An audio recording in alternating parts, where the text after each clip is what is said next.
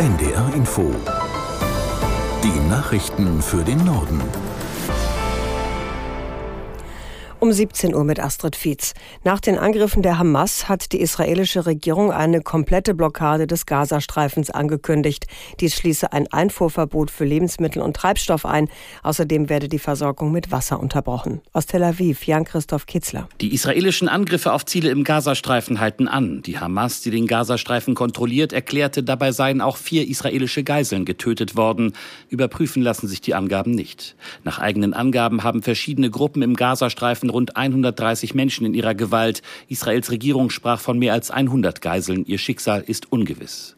Bereits den ganzen Tag über gibt es Raketenalarm, nicht nur in der Nähe des Gazastreifens, sondern auch in Jerusalem und im Großraum Tel Aviv. Dort wurden mehrere Menschen verletzt. Ziel war offenbar auch der Flughafen. Israels Armee hat inzwischen die Ortschaften in der Nähe des Gazastreifens befreit. Immer noch könnten sich aber bewaffnete Kämpfer aus dem Gazastreifen auf israelischem Gebiet aufhalten. Deswegen ist die Lage dort weiterhin höchst angespannt. Die israelische Armee hat mit Kampfhubschraubern auch Ziele im Libanon angegriffen. Das teilte das Militär mit. Soldaten haben demnach vorher mehrere bewaffnete Verdächtige erschossen, die vom Libanon aus nach Israel vorgedrungen seien. Die mit dem Iran verbündete radikal-islamische Hisbollah in dem Nachbarland dementierte eine Beteiligung an dem Vorfall. Als Reaktion auf die Eskalation im Nahen Osten stellt die Bundesregierung ihre Entwicklungshilfe für die palästinensischen Gebiete auf den Prüfstand. Laut Bundesentwicklungsministerin Schulze soll zunächst mit Partnern vor Ort sichergestellt werden, dass das Geld nicht in die falschen Kanäle fließt. Aus Berlin Nina Amin. Laut Schulze werden bisher Projekte unterstützt, die jungen Leuten in der Region Zukunftsperspektiven geben. Die SPD-Ministerin sagte wörtlich, es gibt keine direkte Finanzierung der palästinensischen Autonomiebehörde und natürlich auch keinerlei Finanzierung von Terrororganisationen. In diesem Jahr hat das Auswärtige Amt über internationale Organisationen etwa 72 Millionen Euro für humanitäre Hilfe vor Ort ausgegeben, beispielsweise um Menschen mit Nahrungsmitteln zu versorgen. In Halle ist bei einer Gedenkveranstaltung an den rechtsextremen Anschlag vor vier Jahren erinnert worden. Das Attentat sei eine Zäsur gewesen und habe das Land verändert, sagte Sachsen-Anhalts Ministerpräsident Haseloff. Am 9. Oktober 2019 hatte ein Attentäter versucht, in die Synagoge einzudringen. Als ihm dies nicht gelang, erschoss er eine Passantin und einen Mann in einem nahegelegenen Dönerimbiss.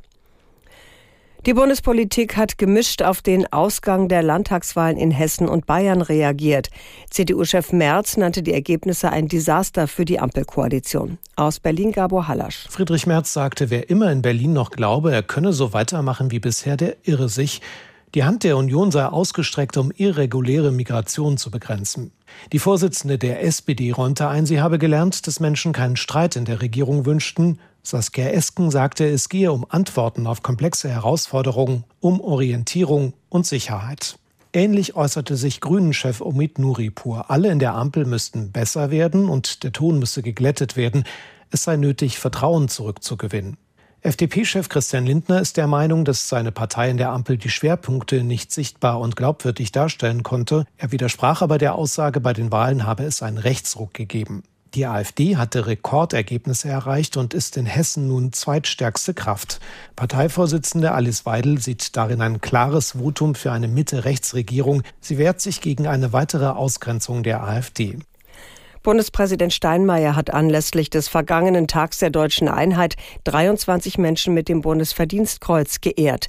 Die Verleihung im Berliner Schloss Bellevue stand unter dem Motto Bildung und Zusammenhalt fördern, Demokratie stärken. Aus Berlin Dietrich Kallmeurer. 23 Bundesverdienstkreuze für Menschen, die sich engagieren für mehr Bildungsgerechtigkeit, für benachteiligte Kinder und Jugendliche, die Zugewanderte unterstützen oder die zum Klimawandel forschen. Bundespräsident Frank-Walter Steinmeier verband die Verleihung der Verdienstkreuze anlässlich des Tages der deutschen Einheit mit einem Appell, damit die Einheit auch nach innen gelingt, damit dieses Land zusammenkommt. Dafür braucht es heute wie damals Empathie, Offenheit, ehrliches Interesse am anderen. Das waren die Nachrichten.